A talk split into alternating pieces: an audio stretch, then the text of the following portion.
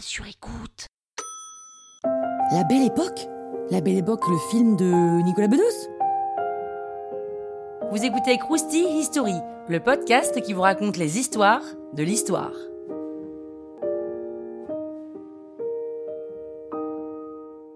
Oh, la Belle Époque, quand même, ça devrait vous dire quelque chose alors effectivement, la Belle Époque, c'est pas un truc qu'on est en train de vivre maintenant, hein. c'est surtout le nom qu'on a donné rétrospectivement aux années avant la Première Guerre mondiale en France, à partir des années 1870. Les gens se sont pas dit sur le moment, mais c'est trop bien, on vivrait pas une belle époque là, tout de suite, maintenant? Non, ils s'en sont rendus compte qu'après toutes les horreurs de la guerre. Donc, pour en revenir à cette fameuse Belle Époque, on est pendant la Troisième République.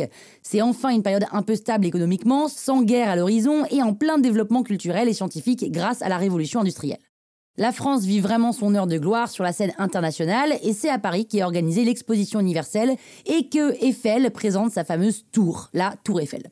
Paris a été complètement changé par l'architecture d'Haussmann, dont on parle d'ailleurs dans un autre croustille. La France a en plus de ça un empire colonial puissant. Côté culturel, elle rayonne. Hein. C'est l'époque des cabarets, des bistrots, des music halls, du French cancan, du burlesque. Le Casino de Paris, le Moulin Rouge, les Folies Bergères sont créés. C'est le début de la haute couture. Et côté scientifique, on assiste à pas mal d'inventions quand même très utiles comme la voiture, le téléphone, l'électricité. Les frères Lumière inventent le cinéma. La médecine fait un bond grâce à la radioactivité et au vaccin contre la rage. Côté art, c'est l'art nouveau qui fait son apparition. Des formes inspirées de la nature et des angles arrondis. On retient beaucoup d'artistes post-impressionnistes comme Gauguin, Matisse, Toulouse-Lautrec et Rodin en sculpture.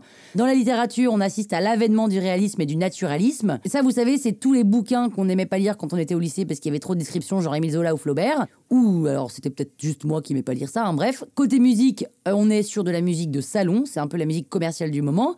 La valse et les opérettes deviennent très populaires. Bon, en revanche, tout n'est pas rose. Hein. Pas tout le monde a pu profiter de la belle époque. Il y avait quand même énormément de pauvreté à Paris. Le réseau de transport parisien est pratique, certes, mais il permet aussi de séparer les ouvriers des classes les plus riches. Les mouvements ouvriers arrivent à mieux s'organiser et les anarchistes étaient plutôt actifs.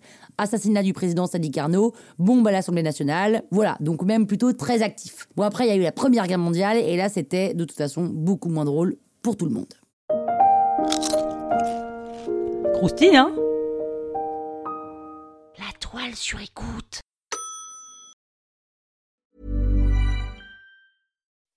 When you make decisions for your company, you look for the no-brainers. If you have a lot of mailing to do, stamps.com is the ultimate no-brainer. Use the stamps.com mobile app to mail everything you need to keep your business running with up to 89% off USPS and UPS. Make the same no-brainer decision as over 1 million other businesses with stamps.com. Use code PROGRAM for a special offer. That's stamps.com, code PROGRAM.